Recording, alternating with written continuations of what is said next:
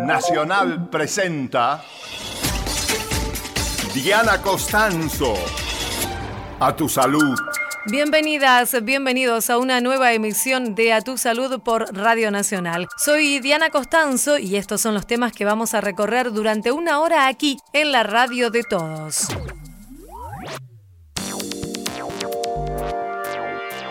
La buena noticia en los últimos años, sobre todo en los últimos dos o tres años, es la aparición de tratamientos para revertir el síntoma eh, que produjo. La rápida atención mejora el pronóstico de las secuelas de los ataques cerebrales.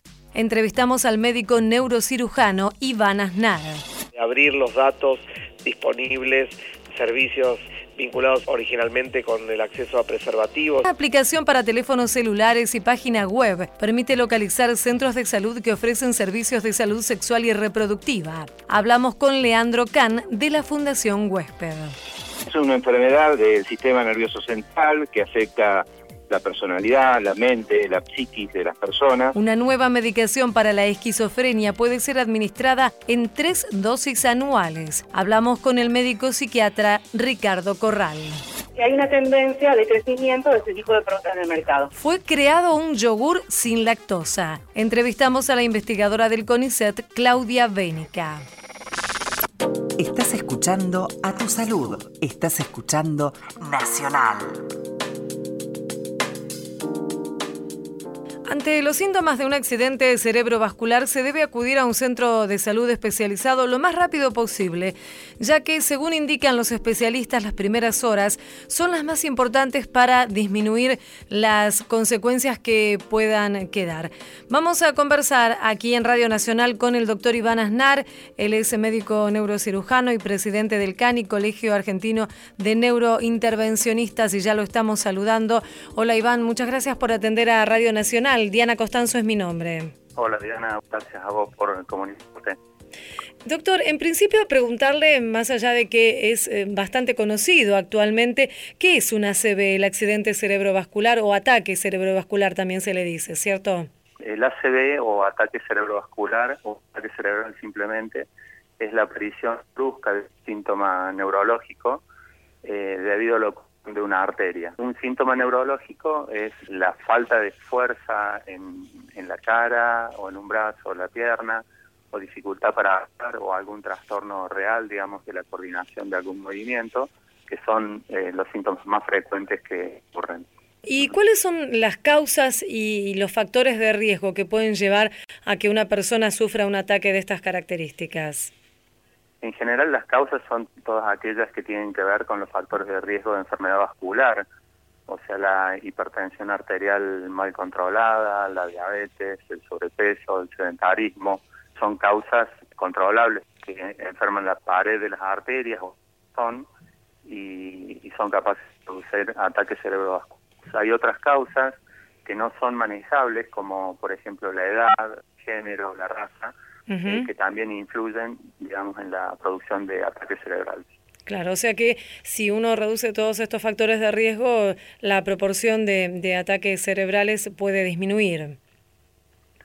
Sí, sí, realmente se puede disminuir la incidencia de ataques cerebrales. La buena noticia en los últimos años, sobre todo en los últimos dos o tres años, es la aparición de tratamientos para revertir el síntoma eh, que produjo y, que tiene que ver con lo que tu introducción al tema, ¿no? Claro, sí, a eso vamos, Iván. Entonces, lo que comentábamos al comienzo es que es muy importante detectar rápidamente los síntomas en el momento en que se está produciendo un ACV y concurrir al servicio médico profesional para que pueda actuar. ¿Y de qué manera pueden intervenir los médicos?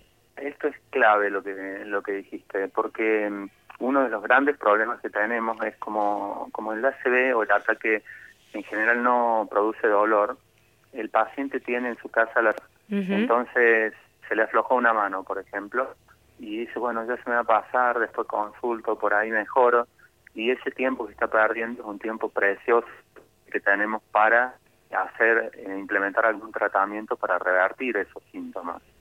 ¿sí? Entonces, Eh, tenemos que eh, nuestra enfoque, digamos, en el esfuerzo, en parte del esfuerzo es en que la comunidad comprenda de que, que ante la aparición de uno de estos síntomas tiene que consultar inmediatamente en un centro especializado el manejo y en la resolución de este tipo de problemas. Y doctor, para, para ser específicos y claros con los oyentes, con quienes nos están escuchando, ¿cuáles son aquellos síntomas que no pueden dejarse pasar, aquellos que no pueden pasar desapercibidos y ante los que sí o sí hay que consultar?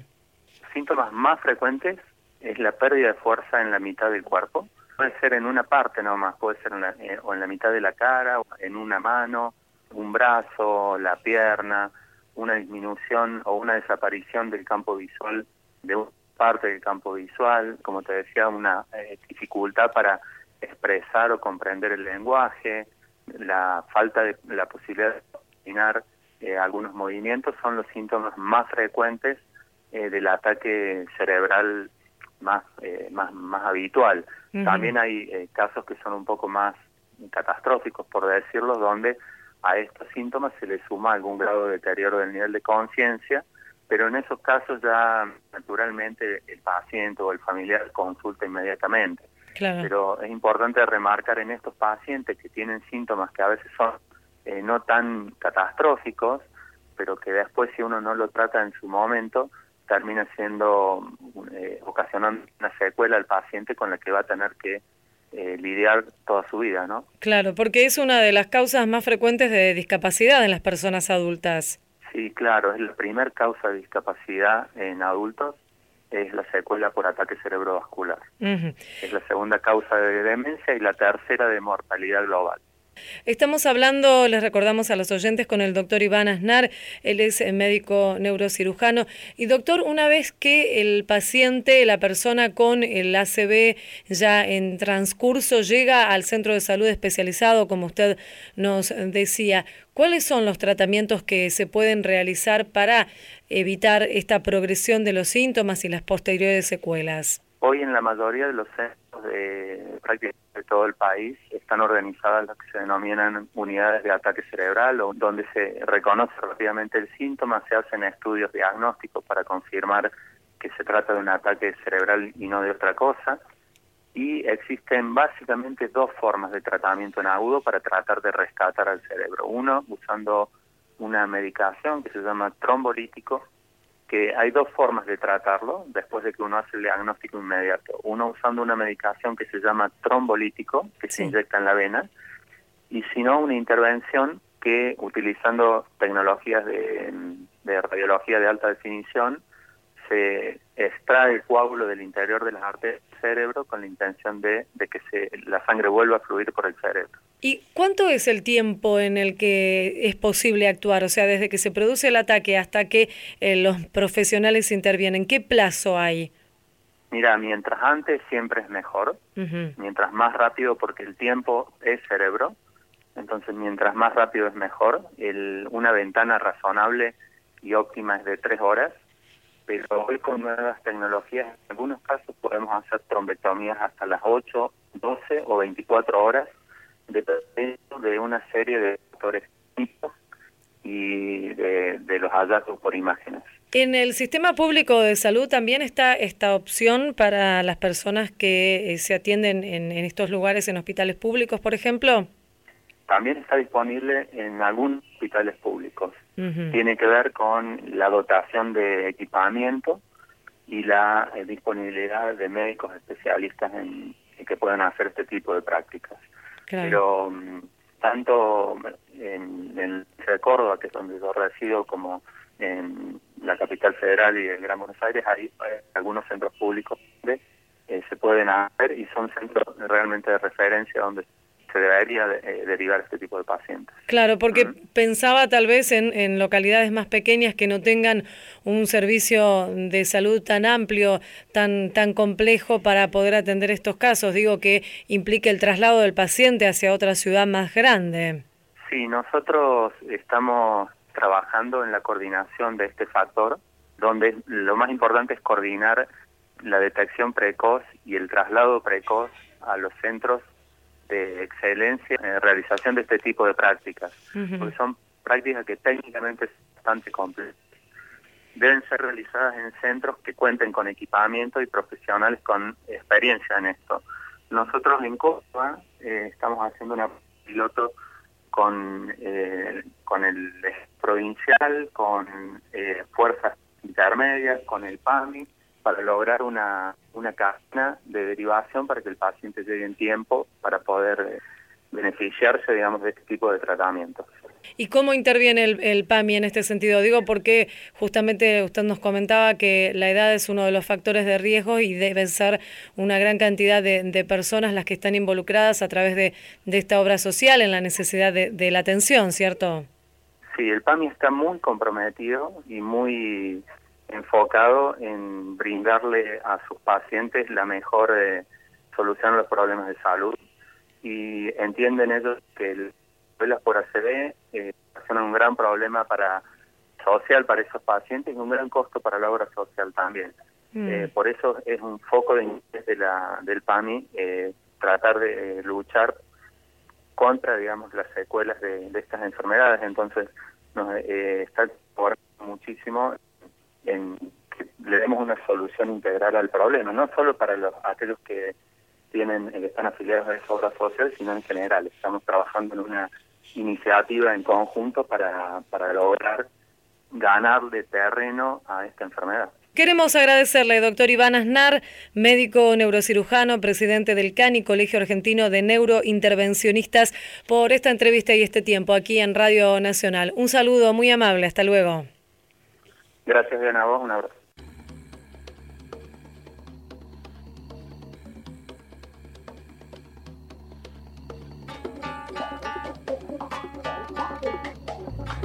Seguí en Nacional. Escuchás a tu salud.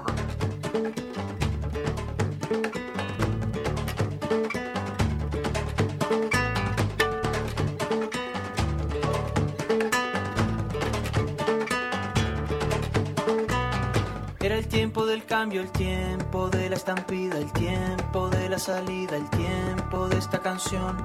Era el tiempo de ver el tiempo de otra manera y yo no sabía que era el tiempo del corazón. Ah.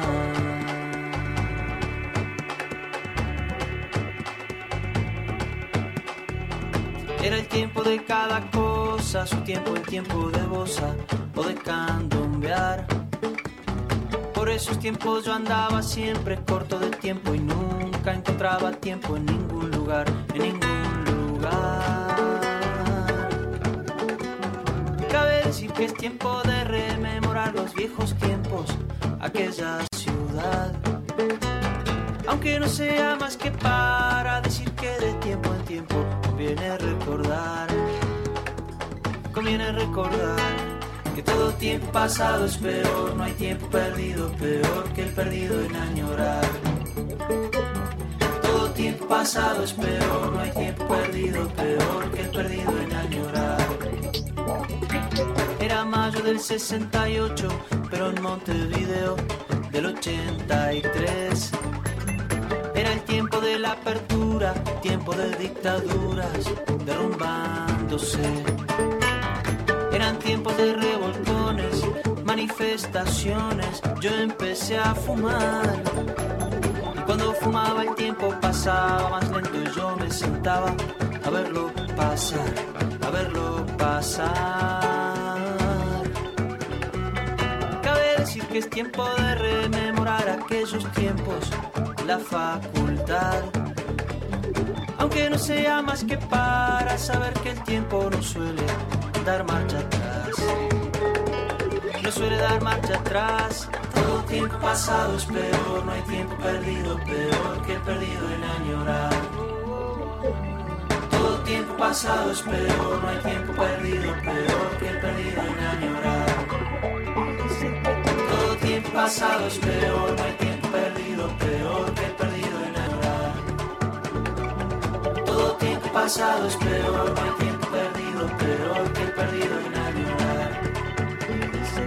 Todo tiempo pasado es peor, no hay tiempo perdido, peor que perdido en añorar.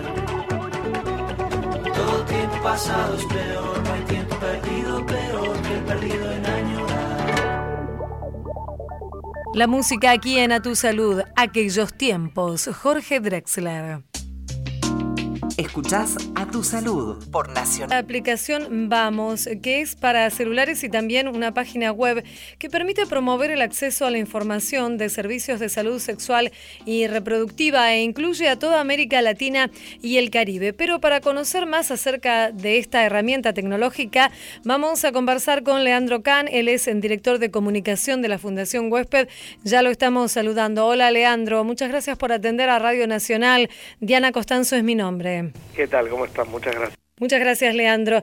Queríamos preguntarte entonces acerca de esta nueva aplicación que puede utilizarse en teléfonos y también en dispositivos que tengan conexión con Internet y permite entonces saber qué servicios de salud sexual y reproductiva están disponibles en cada uno de los países que integran esta red. Sí, así es, es una nueva iniciativa que estamos lanzando desde Fundación Huésped junto con la Federación Internacional de la Planificación de la Familia, región del hemisferio occidental y PPF. Esto es un proyecto que Fundación Huésped viene trabajando desde el año 2013 en Argentina de abrir los datos disponibles, servicios vinculados originalmente con el acceso a preservativos y a test de VIH y que a lo largo de los años fuimos trabajando en distintas versiones hasta que eh, durante este año estuvimos trabajando junto con, con IPPF Región del, Hemisferio Occidental y las asociaciones miembros en los más de 30 países de la región para eh, facilitar el acceso de, de las distintas poblaciones a estos servicios.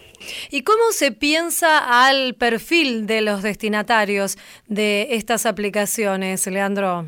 Pensar, nosotros tenemos dos tipos de usuarios. Por supuesto, el usuario final, el adolescente, el joven que mm, busca acceder a sus servicios de salud sexual y reproductiva. Y por otra parte, también creemos que para en consejerías eh, de promotores comunitarios o de, en servicios de salud, también es muy útil para orientar cuando reciban consultas de algún tema que no pueden trabajar directamente en ese lugar y puedan derivarlo fácilmente. Creemos además que el hecho de poder garantizar la información de dónde se puede acceder a estos servicios también permite difundir la existencia de los derechos al acceso a la salud sexual y reproductiva. Muchas veces el primer paso para poder cumplir con el acceso a los derechos, eh, en este caso los derechos sexuales y reproductivos, tiene que ver con conocerlos y creemos que el hecho de que los adolescentes en una aplicación puedan ver el derecho que tienen al acceso a los distintos servicios de salud sexual y reproductiva puede ser un punto importante para ello. Claro, y además esta posibilidad que ofrece mm, la conexión a Internet de una manera anónima, sin que haya un intermediario que esté del otro lado y pueda realizarse con total privacidad lo que es la consulta sobre un tema que muchas veces es muy, muy delicado y muy privado, ¿cierto? Así es, y no solamente acceder a los servicios, a la ubicación de los servicios, sino también poder evaluar estos servicios también de manera anónima, de manera tal de poder también colaborar con una información colectiva que permita generar distintas acciones también de incidencia para lograr mejorar el acceso de la población en general y de los adolescentes en particular estos servicios de salud sexual y reproductiva. También, por ejemplo, en, en esta aplicación, en esta app Vamos, se incluye, como nos contabas, la posibilidad de, de, buscar los lugares donde consultar para realizar controles, para prevenir el cáncer de cuello uterino y, y cáncer de mama. En este sentido, ¿cómo funciona esta aplicación?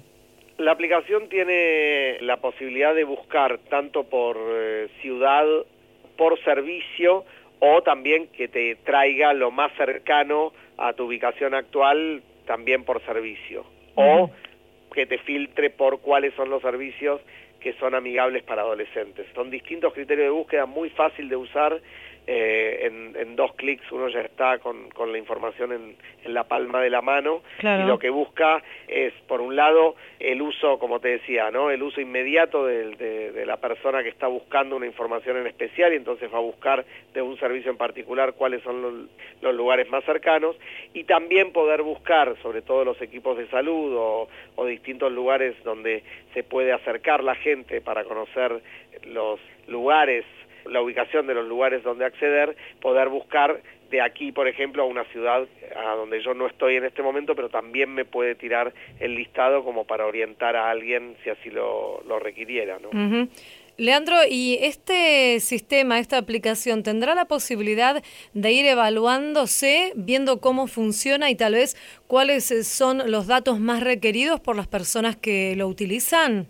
Sí, por supuesto. Eh, la experiencia, en, bueno, en todo lo que hacemos en, Fundación Huésped, pero puntualmente con este tipo de, iniciativas, es que todo el tiempo tenemos que estar evaluando y, generando la, la mejor manera de, facilitar el acceso, ¿no? Por ejemplo, esto que recién yo comentaba de poder acceder por cercanía o buscando remotamente es algo que estamos específicamente testeando para ver cuál es el uso principal que la, que la gente le va a dar a esto, porque si es por cercanía, la verdad que podemos eventualmente generar alguna modificación y evitar un clic. Ese clic muchas veces que se evita es la barrera para que la gente use o no la aplicación. Entonces, todo el tiempo estamos eh, sobre eh, las formas de uso para tratar de optimizarlo de la mejor manera posible. Leandro, también eh, nos comentabas que uno de los temas que se incluye en esta aplicación es la interrupción legal del embarazo y esto debe tener que ver con las características legales de cada país de los que integran esta red. Exactamente. esto está eh, en el caso puntual de la interrupción legal del embarazo está muy customizado a cada uno de los países porque hay países que tienen totalmente prohibida la interrupción el acceso a la interrupción legal del embarazo, otros que donde es legal por cualquier causal y en otros como por ejemplo el caso de Argentina, donde hay causales específicas por las cuales una mujer puede acceder a la interrupción legal del embarazo, más allá de las barreras que todavía quedan en el acceso. De alguna manera, esto es una forma a través de la tecnología de, de superar ciertas barreras que aún persisten en lo que es la salud sexual y reproductiva. ¿Ustedes lo entienden de esta manera? ¿Hacen esta lectura al recurrir a esta herramienta para facilitar el acceso? Absolutamente, creemos que ese es el objetivo final, digamos, ver de qué manera la tecnología puede colaborar como para poder mejorar el, el acceso a, los derechos sexuales y reproductivos, a la salud sexual y reproductiva, eh, especialmente en la población adolescente, donde muchas veces eh, esto choca contra la realidad de, la información de la que, con la que disponen los chicos y también de la respuesta que se da desde los servicios de salud. ¿no? Y esta aplicación también permitirá evaluar si eh, queda restringida la consulta a ciertos grupos económicos y sociales o si estas consultas abarcan a una población de forma transversal. Bueno, en esta primera etapa de Vamos los centros cargados en los distintos países tienen que ver con las clínicas de las asociaciones miembros de IPPF región del hemisferio occidental y la idea es empezar a cargar todos los datos que se puedan ir generando para poder tener la mayor cobertura posible. En cuanto a la evaluación, hay algunos datos sociodemográficos que se piden como para conocer el, perfil sociodemográfico de quien evalúa y esperamos en algún tiempo poder tener alguna, algunos datos al respecto. Leandro, recordemos por favor a nuestros oyentes entonces cómo se puede acceder a esta aplicación para el sistema Android en, teléfonos celulares que es Vamos, simplemente se descarga a través de, del Google Play se puede buscar Vamos Salud Sexual y Reproductiva y ahí aparece, es, es, una aplicación por supuesto gratuita, y si no desde la web, que se puede tanto navegar el sitio como también ir directamente al link en el, en el Google Play para bajar la aplicación, que es .org. Vamos, LAC de Latinoamérica y el Caribe, .org. Ahí quedó entonces dicho. Queremos agradecerte, Leandro Can, director de comunicación de la Fundación Huésped, por tu tiempo. Ha sido muy amable. No, por favor, muchas gracias a ustedes. Un saludo, hasta luego. Estás escuchando a tu salud. Estás escuchando Nacional. Se realiza una campaña para concientizar acerca de la psoriasis. Se llama Vivir sin lesiones es posible y fue presentada por distintas organizaciones. La psoriasis es una patología crónica que no es contagiosa y se manifiesta en forma de marcas rojas sobre la piel, aunque también puede afectar otros órganos y este tal vez es su aspecto menos conocido. El principal objetivo de la campaña es transmitir que hay dermatólogos que están habituados a tratar estos cuadros y que tienen experiencia con estos nuevos tratamientos disponibles. Se estarán respondiendo consultas en todo el país, eh, tanto desde el teléfono 0800 222 3776 de la Asociación Civil para el Enfermo de Psoriasis, como también desde la dirección de mail 0800 arroba que también está presente en Twitter, Facebook e Instagram. En Nacional estás escuchando A Tu Salud. WhatsApp Nacional 116-584-0870. En Nacional. Comunicados por WhatsApp. Ahora, Nacional. En todo el país. 12 de la noche, 32 minutos. Nos espía. Por AM780. Con Miguel Ruberto y Tomás Ojeda hacemos Campo en Acción, desde Paraná y para todo el país. Un espacio que difunde la actividad agroindustrial desde 1993. Campo en Acción, de 5 a 6 de la mañana, por Nacional, la radio de todos. Escucha cada región del país en un solo lugar. Descarga la app de Nacional, disponible para iPhone y Android salud. Con Diana Costanzo, por la radio de todos. Se presentó en la Argentina una nueva terapia para el tratamiento de pacientes con esquizofrenia. Se trata del primer y único antipsicótico que se aplica solo cuatro veces al año y esto es, sumamente importante para el tratamiento. Vamos a conversar con el doctor Ricardo Corrales, médico psiquiatra, él del Hospital Borda, y ya lo estamos saludando. Hola Ricardo, muchas gracias por atendernos. Muchas gracias a ustedes. En Ricardo, en principio, para ponernos en tema, que nos comente y le cuente a la audiencia de qué se trata la esquizofrenia, qué tipo de enfermedad es y cómo se manifiesta.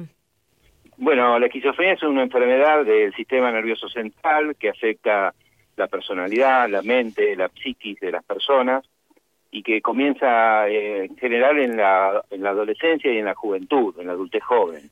Es una enfermedad que es bastante invalidante, y que produce esos síntomas que tanto nos llama la atención a veces en, las situaciones eh, cotidianas, que vemos personas eh, que cometen situaciones extrañas o que tienen delirios o alucinaciones. Y se da sobre todo en, edades jóvenes.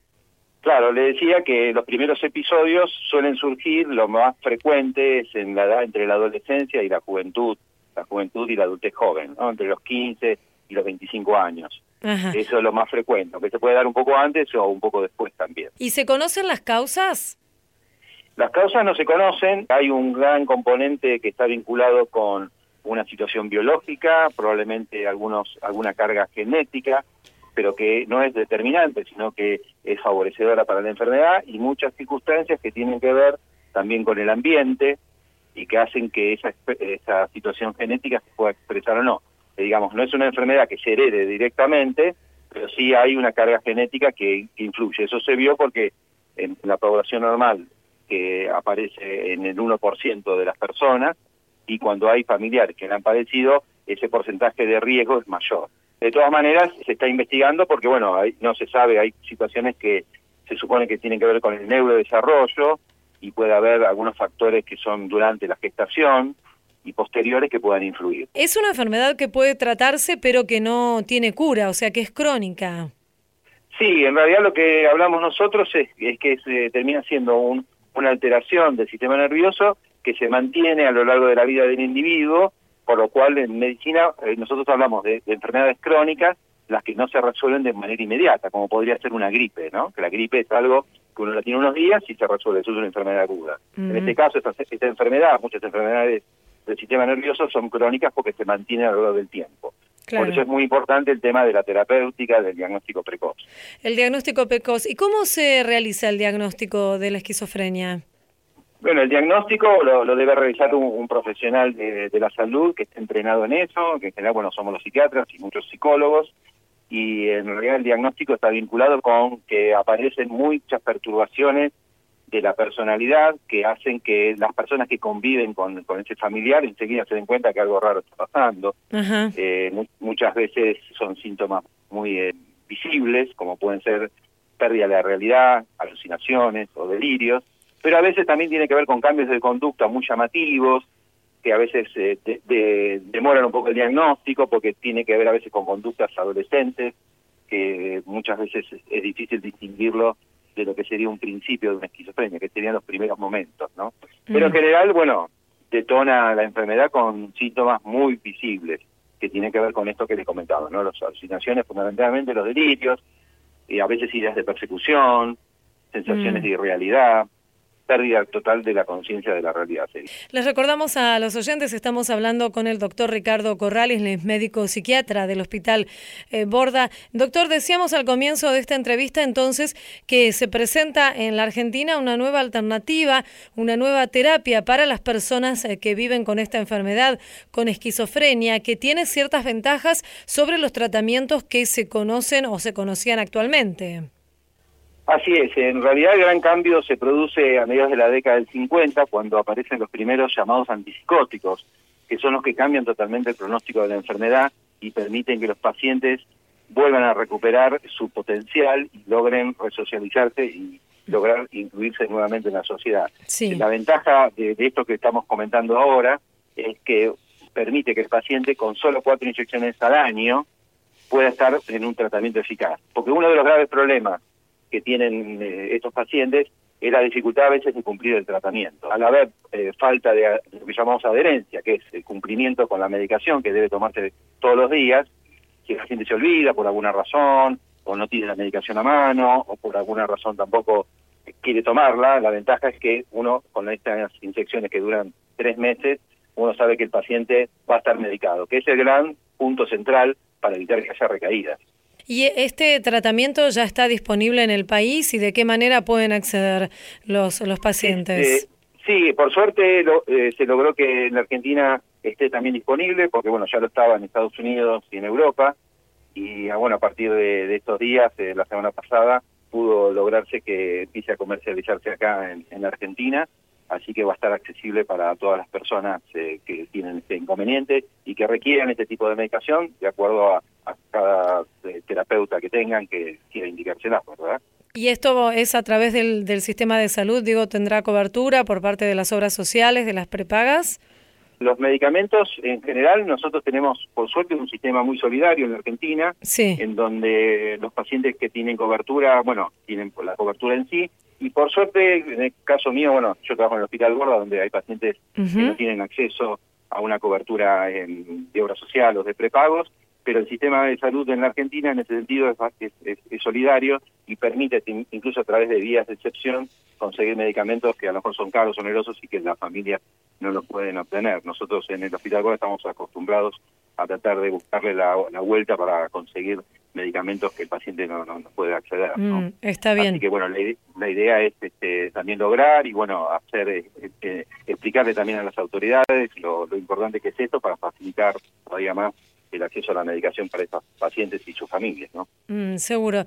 Y doctora, además, esto que usted comentaba, además de deteriorarse la, la calidad de vida de, de, los pacientes, se le dificultan si no están tratados muchas de las actividades cotidianas, también es una situación complicada para las familias, para quienes se encargan de su cuidado, no solamente por estas consecuencias, sino por esta responsabilidad de que tomen los medicamentos y que cumplan con los tratamientos, ¿cierto? Exactamente, es muy buen punto el que me está dando, porque en realidad, bueno, es una enfermedad que afecta a una persona, pero a toda la familia que la compone, porque tener un, familiar enfermo y una enfermedad tan seria y que lleva a lo largo del tiempo es algo que impacta mucho en la familia, hace que todos estén muy preocupados y que de alguna manera también impacte en la actividad de todos. Y además de eso, lo, lo difícil que es llevar adelante la situación de un tratamiento que tiene que mantenerse, o el tema de la continuidad de estar encima de un paciente para que tome la medicación. Así que esto alivia mucho también, como usted lo dice muy bien, a las familias. También esto de saber que está disponible este medicamento en la Argentina para que puedan consultar a los profesionales que, que atienden a los familiares y puedan tal vez disponer de esta nueva opción terapéutica. Así es, sí. Mm. En realidad el todo lo que es el mundo de la medicina y de la psiquiatría, que por suerte en Argentina tiene un muy buen nivel, hay muy buenos médicos y psiquiatras y terapeutas en realidad seguramente van a estar alerta a estas situaciones y van a considerar probablemente su indicación cuando consideren que está apropiado para cada paciente. Y esta nueva droga es producida, eh, es, es importada, ¿cierto? Eso es importado porque en realidad, le hago una aclaración, la medicación en sí es una medicación que ya existía, Sí. lo que tiene es una presentación nueva que es la que dura estos tres meses. Entonces Ah. es una presentación farmacéutica especial que sí, que es un, un procedimiento con una tecnología muy alta que hace que de- esa inyección dure tres meses. En realidad uno está acostumbrado a una inyección que uno la da y dura un rato. Esto, la, la ventaja es que tiene una tecnología muy, muy evolucionada, muy moderna, que permite que ese medicamento, que esa pequeña pollita de, de unos pocos mililitros, dure tres meses porque se va librando de de a muy poco y de una manera muy controlada. Queremos agradecerle, doctor Ricardo Corral, médico psiquiatra del Hospital Borda, por esta charla con Radio Nacional. Le mandamos un saludo, ha sido usted muy amable. Bueno, muchas gracias a ustedes y gracias por permitirme divulgar eh, información que es importante para la- nuestra comunidad y las personas que tienen su sufrimiento. Por favor, a, buenos días. a su disposición. Hasta luego. Adiós. Seguí en Nacional. Escuchás a tu salud. Next, next we have another kind of uncomposed music, very much quieter but also strongly evocative.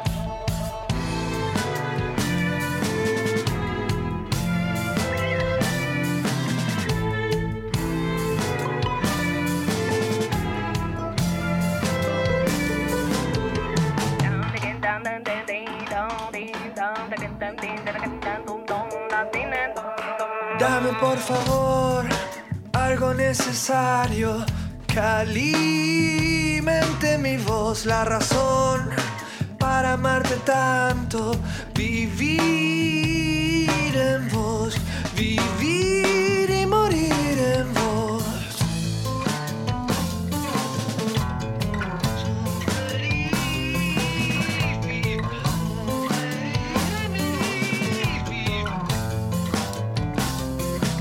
hay nada peor que los calendarios. Si hay fines, soy razón. Tiene el diccionario. Y a mí solo me guía el sol. A mí solo me guía el sol.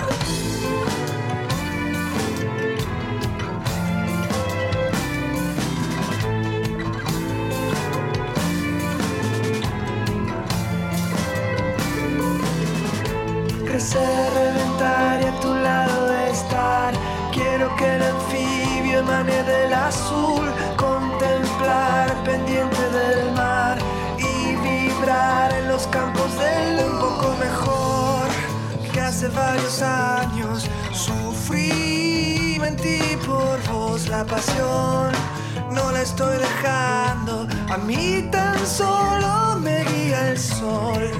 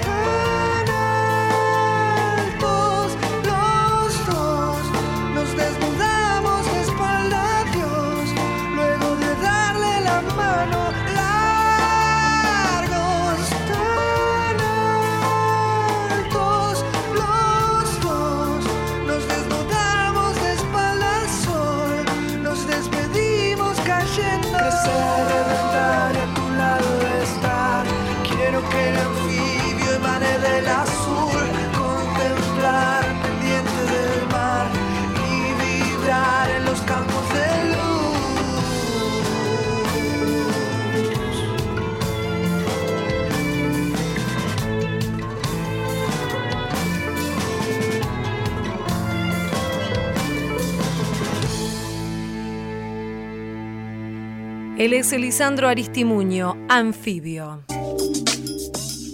Estás escuchando a tu salud. Estás escuchando.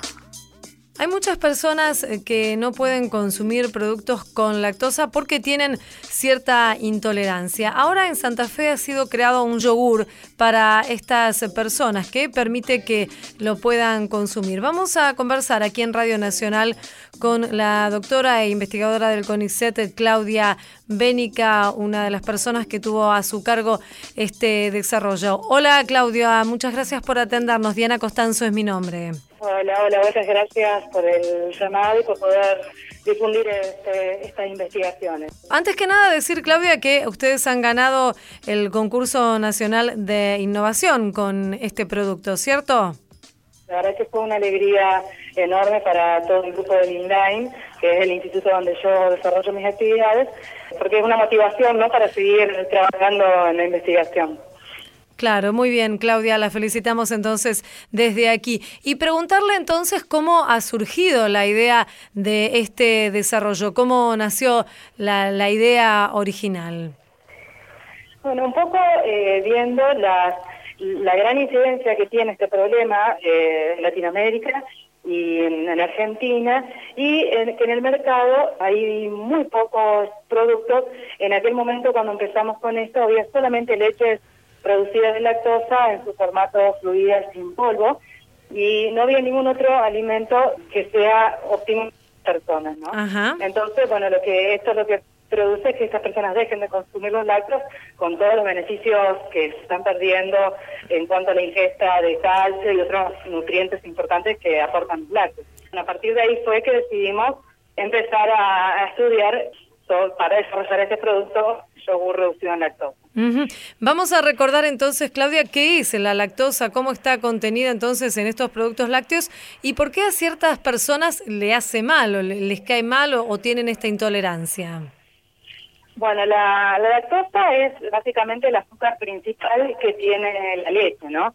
Por eso, por ese motivo es que después está en todos los productos lácteos.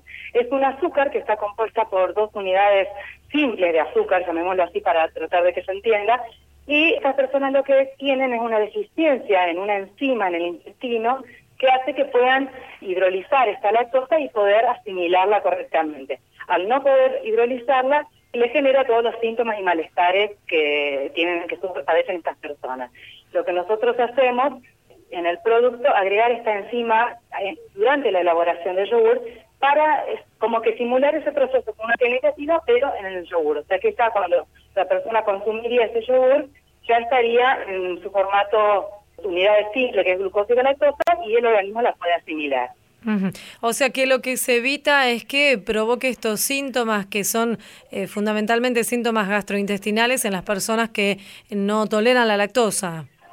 Claro, claro, al no poder hidrolizar esta lactosa eh, hace que sea fermentada por el microorganismo que se llama el intestino, generando un montón de desórdenes y molestias, hinchazón, flatulencias, diarreas, varios síntomas, digamos, que son debido a que no se puede desdoblar esta lactosa, digamos, entonces no la pueden eh, asimilar.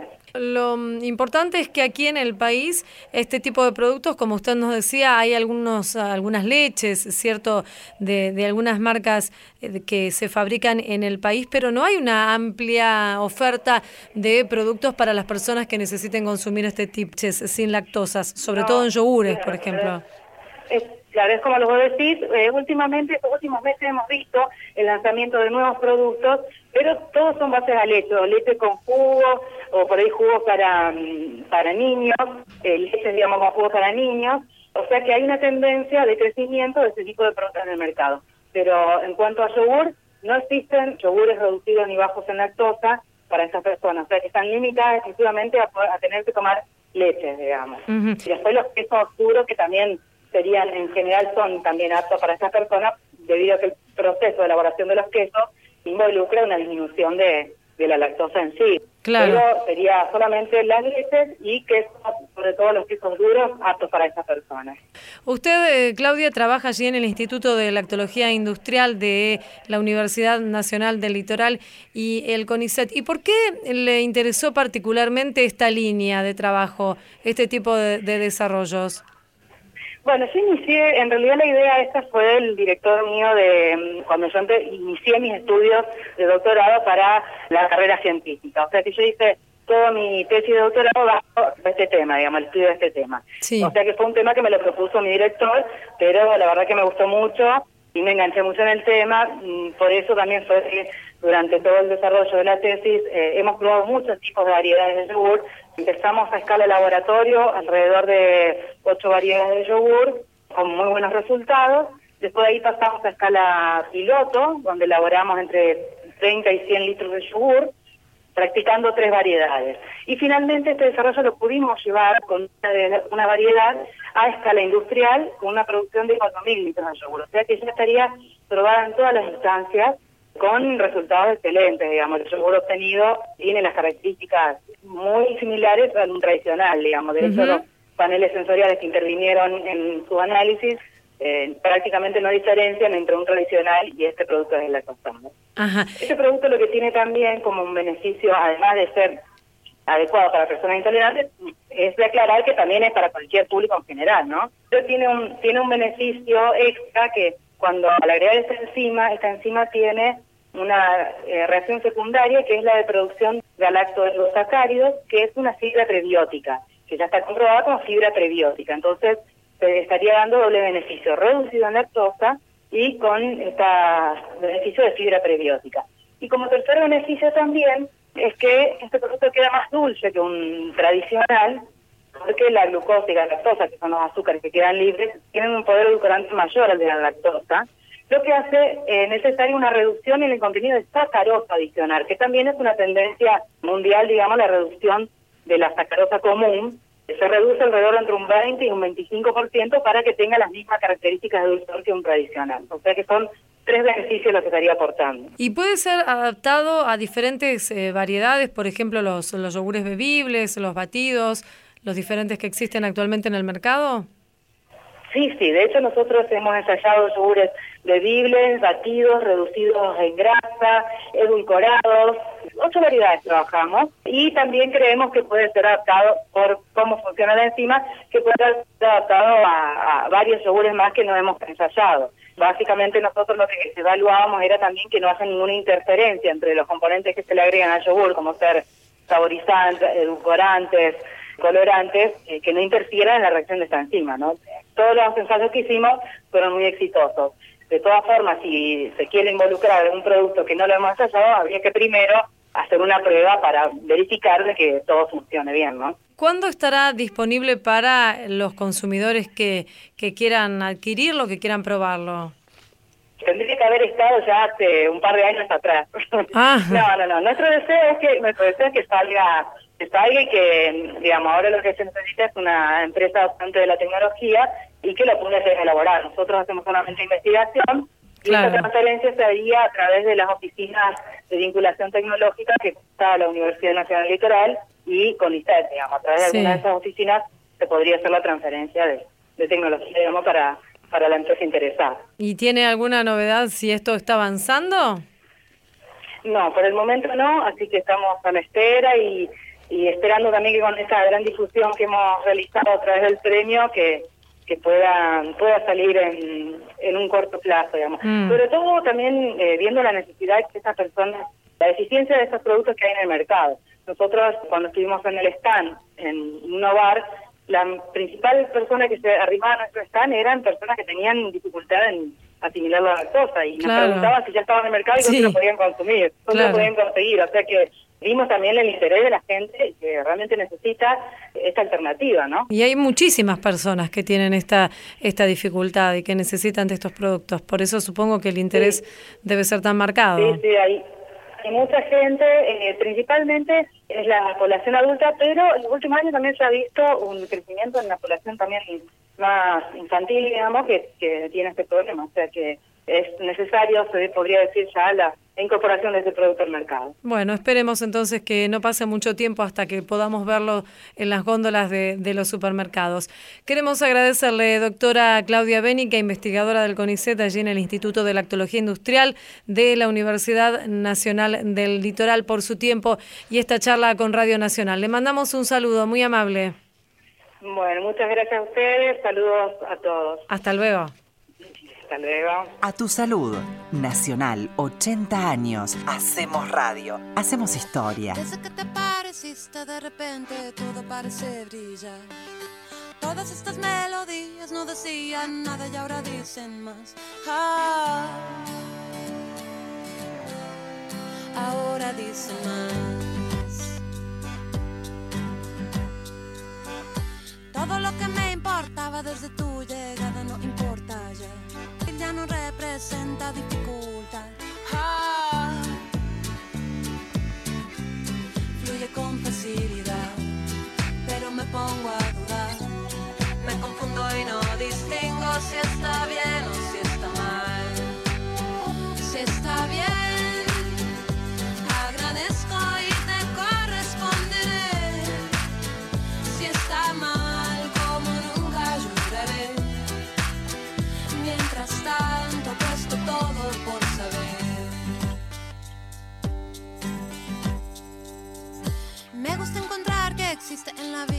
esta posibilidad de que todo se dé vuelta cuando no esperaba ya no verá. Ah. Y algo viene, algo se va,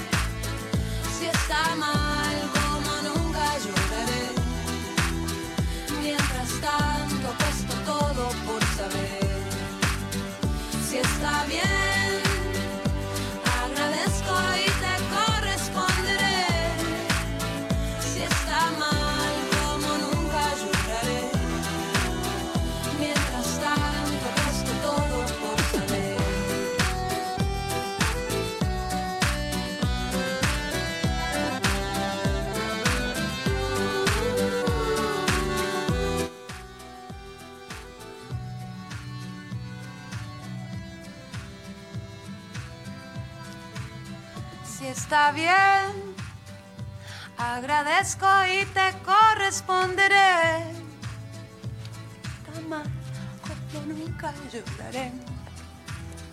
Mientras tanto, apuesto todo por saber.